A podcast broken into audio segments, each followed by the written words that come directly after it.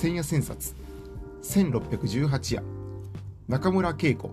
自己創出する生命。ゲノムが語る生命。筑馬学芸文庫集英写真書。二十数年前の暑い夏のことスーパーコンセプトとしての生命について考えたいという書き出しで中村恵子の自己創出する生命哲学書房から筑馬学芸文庫は始まっていた。生命をスーパーコンセプトにするのかそうそうこれこれ。こうじゃなくっちゃ恵子さんやったねと思った。一読忠富夫さんのスーパーシステムとしての免疫の意味に呼応しているようにもバレラやマトラナのオートポイエシス型の意味喪失仮説に向けてちょっと骨っぽい生命論的なルーツと科学が語る物語のパースペクティブを与えようとしているようにも思えた。単なる生物学者のつぶやきではない。ゲノムで考えるに徹しようとしていた。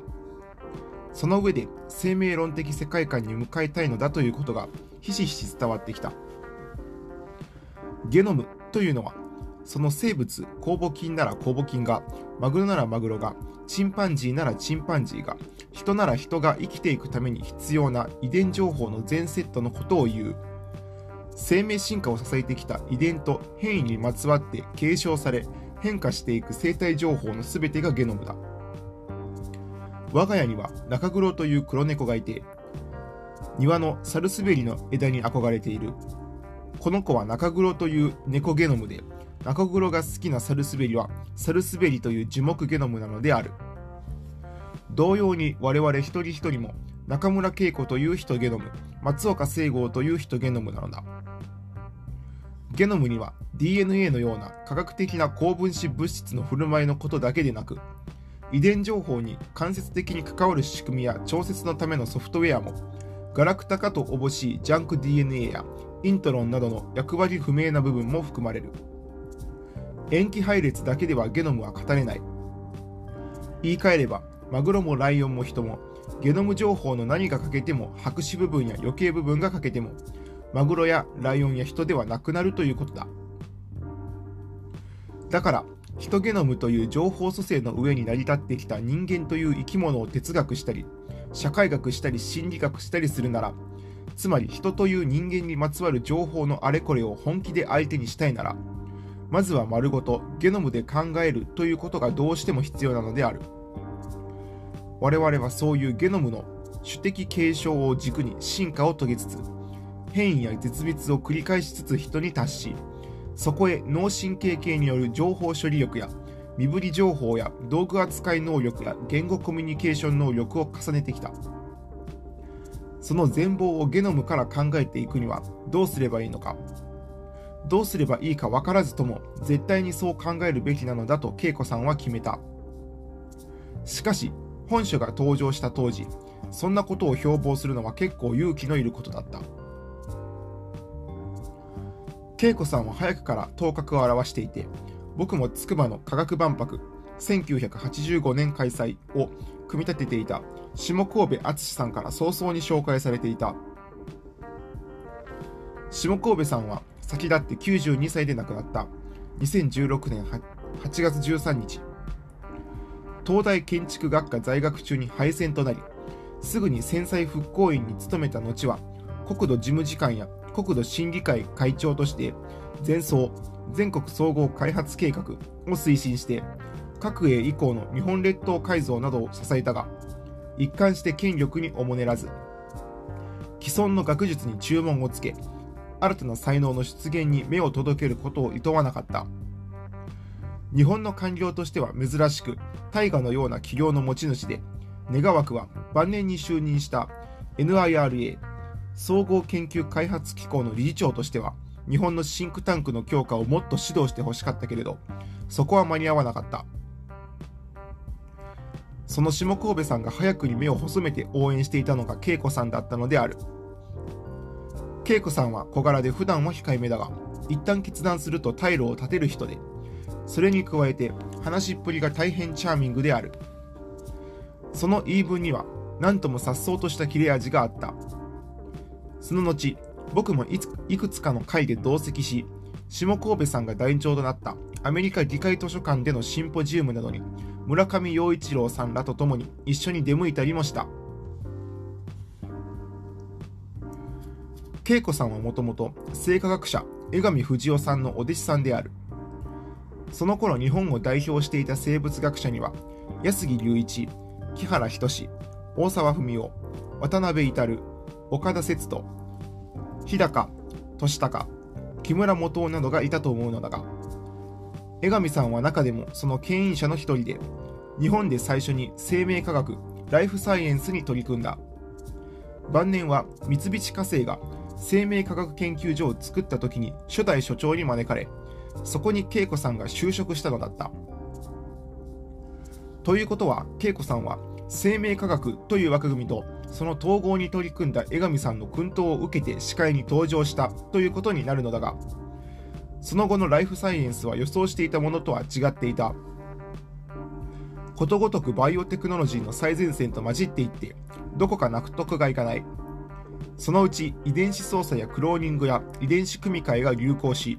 大量の資金流投入とともに食品や医療や薬剤を買い始めていった。恵子さんは合点がいかないだけではなくあからさまに反旗を翻したくもなっていたようだ。私がやりたいのは個別の遺伝子をいじるようなあれこれの科学技術の議論じゃない。その成果の競い合いでもない。そういうものではなく生命論的世界観を表すような学ではなく死のようないわば生命史とでも言うべきものであってほしい。それには DNA や遺伝子をピンポイントで扱って生命の部分にこだわっていくのではなくゲノム丸ごとを大前提にして生命情報を丸ごとで考えたい。そう宣言をして本書に取り掛かったのである。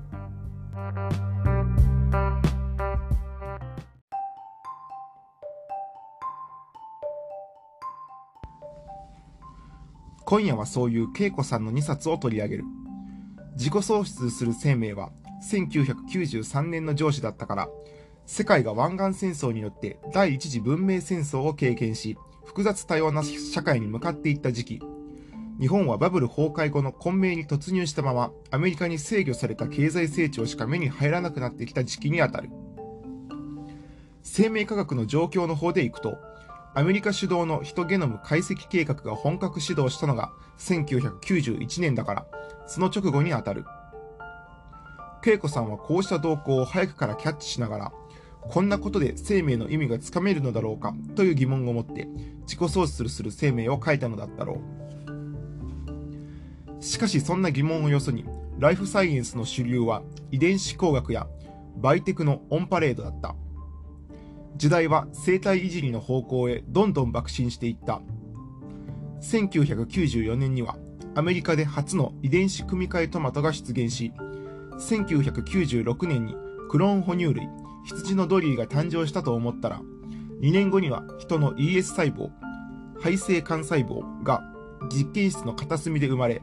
2000年にはアベンティス社の遺伝子組み換えトウモロコシスターリンクの技術プロセスが発覚して問題になった。そして21世紀が幕を開けた2001年ヒトゲノムの塩基配列の約30億に上るデータが各機関各企業のシークエンサー群によって突き止められ決定されたのである。人の塩基配列が全て確定的に拾えるということは画期的なことではあったしそれが合法となってゲノムに対する関心が一斉開花して医療や薬学に新たなステージが開けていくのは喜ばしいことでもあったが恵子さんはやっぱり納得しきれなかったようだ。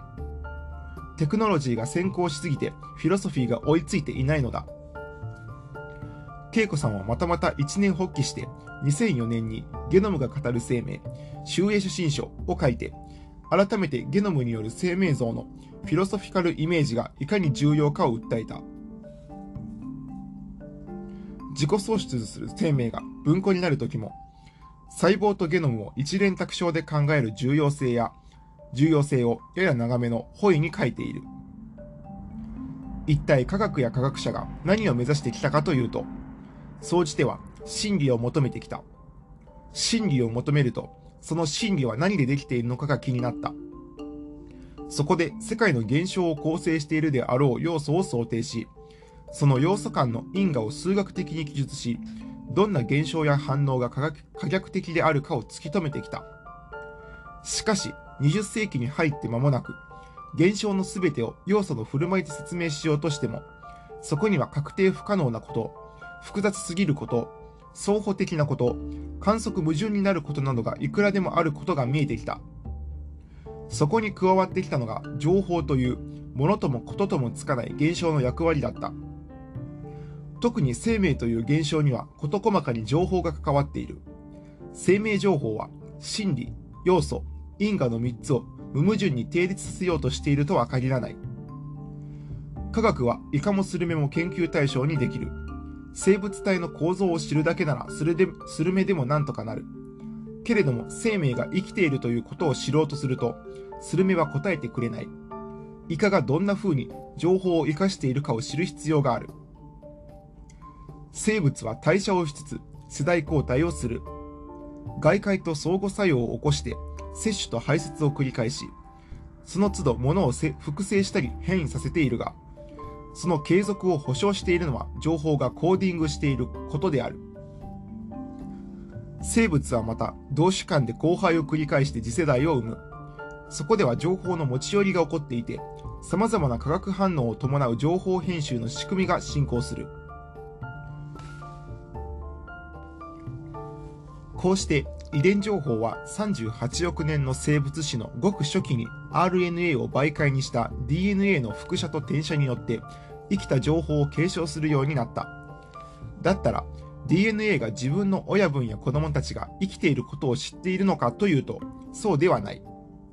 DNA は情報要素に過ぎなかったのである。ゲノムで考えると言っても、DNA で説明できることと、ゲノムを考えることで浮かび上がってくることとは、いささか異なるということだ。ところが普通は DNA が遺伝情報を操る遺伝子で、ゲノムはその全体像だという程度にしか思われてこなかった。恵子さんはそういう風に見るのはおかしい。DNA や遺伝子のレベルの解読や技術革新だけでは生きているということが説明しきれないのではないかといったわけである。DNA や遺伝子だけでは生命現象がことごとく要素に還元されすぎるのだ。生命情報の多くの場面や仕組みの全てに関わるものがゲノムであり、総ゲノム情報である。そんな風にゲノムを見るために、ゲノミックス、ゲノム学という用語も使われている。だから大雑把に言えば、ゲノム大なり、遺伝子大なり、DNA という風になる。染色体の中の DNA はゲノムとしてセットされるのだ。もうちょっと詳しく不等式を書けば、生物大なり、真核生物大なり、個体大なり、細胞大なり、ゲノム大なり、染色体大なり、遺伝子大なり、DNA 大なり、RNA 大なり、科学的高分子大なり、元素的物質などとなる。ゲノムはこの不等式の真ん中を担っている生体情報概念のハブだった。それゆえ、ゲノムによって生命と情報の振る舞いを語るには、うんとたくさんの関係を感情に入れる必要がある。細胞の成り立ち、アミノ酸とタンパク質との関係、時には DNA 以上に重要な役割を担っていると乏しい RNA の働き、外から見る限りは遺伝情報に関わっていないイントロンやジャンク DNA がなぜあるのかということの問い、転写や翻訳の時に起こる数々のミスマッチや誤植、その他様々な機能や場面などを感情に入れるべきなのである。恵子さんはこのうんとたくさんの関係でゲノムを考えるのが好きなのだ。そのプロに徹しようとした人なのだ。今、恵子さんは JT 生命史研究館 BRH というところの館長をしている。ずっとしてきた。この研究館は大阪の高槻に本拠があって、そこでも展示や体験などを提供しているのだが、その歴年の活動と観光活動がべらぼうに素晴らしい。BRH は長らくカード型の生命誌を編集、構成編集制作してきた。コンテンツとスタイルがおしゃれで説得力がある。迷子をよくできていた。僕も編集の仕事をしてきたからよくわかるのだが、単に充実しているだけでなく、企画、企画発案がサイエンティフィックエレガントであること、各号の視点の変化がいいこと、そのプレゼンテーションに面白みがあること、使いや模式化にいつも工夫が施されていること、利用者の視線のカーソルの誘導の仕方、キャプションなどの妥当性、いずれも行き届いている。だから本当は、そのカード式それぞれを手に取ってみてほしいけれど、今夜はそれは絡まないので、代わって紹介したいのは、それらを改めてまとめ、研究官が編集して、信用者が刊行する格好にした機関の生命誌という書籍型の冊子シリーズの方だ。以下にその一端を紹介しておきたい。BRH の多彩な活動については、ホームページなどを見られたい。途中号から紹介するが、37から40号は、メズルの話がテーマになっていた。対話者は、今道智信、岡田節人、佐々木翔平、金子邦彦で、この顔ぶれも見事だが、めずるで生命を語ろうというところが独特だ。無論、堤中納言物語の虫めずる姫君が念頭にあるのだろうけれど、花鳥風月丸ごとをゲノムするという意気込みもある。細胞の培養と文化の研究に長年勢力を注いできた岡田節人にも、細胞を愛するというスタンスが一貫していた。一冊の中には、対談、インタビューレポート、恵子さんのコメント、ゲストの一言など、いろいろ取り混ぜてある。ツルツルしているテキストもあり、引っかかってくるものもある。例えば本樹タスクの振り返りは常識的でつまらなかったが、発生工学の黒岩恒義や分子進化に執着してきた宮田隆の話は楽しかった。リサーチレポートでは、シアノバクテリアのサーカディアンリズム、岩崎秀夫、反り返り裏返しボールボックスのモデル、西一郎、ゲノムインプリンティングの制御の問題、石野文俊が印象に残る。メズルについては、ゲノムが語る生命にも一章が振り当てられていて、メズルはラブではなく、フィロソフィーのフィロだろうという指摘がある。恵子さんの面目役女であった。41から44号は語る科学だ。科学に潜むナラティビティに焦点が当たる。アフリカにいくつもの物語を発見してきた川田純三と横浜ポートシアボートシアターの遠藤拓郎が語らなければ何も始まらないことを強調する。磯崎幸雄のプレゼンテーションはお箱のもの、大村圭一のイヌイットの話や、今ではゲノムプロジェクトの成果としても脚光を浴びている日本のメダカの話、とりわけ、携帯形成シグナルを研究する庭直の付属詞の土台探しの話は、それぞれのエピソードがピリッとしていた。40号から48号の見るでは、写真家の湊千尋が死には生命史とともに人生史があること、写真は再認行為でもあることに触れ、恵子さんがそこからプリントとサイの重要性を言及するところ、神経細胞を研究してきた広川信孝と、軸作内の微小感の役割の話を通して、生命が自らのいくつかの階層をまたぐことがなぜ得意なのかというところにいう風に進むところ、あるいは植物学の塚谷雄一が葉っぱの話を通して植物はなぜ形を守るのかにこだわっていくところが生命史らしい。が、ミルで一番よくできていたのは、クロマチン、広瀬進、細胞接着分子、小田博樹、光合成タンパク質、クリス・ゲンジ、オートファジー、水島昇、アストロサイト、森田光弘を並べてリサーチレポートにしている構成で、こういうあたりがもともとのカード生命史の編集的自由力がものを言っているところなのである。49から52号は関わるだった。本題の大沢文夫さんが、いい加減の大大事さをルースカップリングな見方による生命感で語っていた。中村義一の RNA 研究に恵子さんが真正面から切りかかるところも読みどころだったが、僕にはノンコーディンノンコーディング RNA の方が複雑になる理由がどうも見えてこなかった。ノンコーディング RNA には生命発現ドラマのもう一つのシナリオがある。57から60号の続くはカバーを外して裏返すと生物38億年の流れがダイアグラムになって現れるフォーマットも横組から縦組に変わった。メディアのレイアウトというのは妙なものでレイアウトの工夫一つで読みたくなったりうんざりしたりする。文字組みの塩梅だけでも外骨格の中から内骨格が待っていたかのように出てきた感じがしてくるものなのだ。この号は日本のオートポイエシス理論を先導してきた川本秀夫とのセッション。携帯進化を研究してきた倉谷茂とのセッション。個体ごとに遺伝子を使い分ける。柔らかいゲノムに注目する。郷康弘のレポートが面白い。関東に恵子さんは生き物は続こうとしているのではないかないことを強調していた。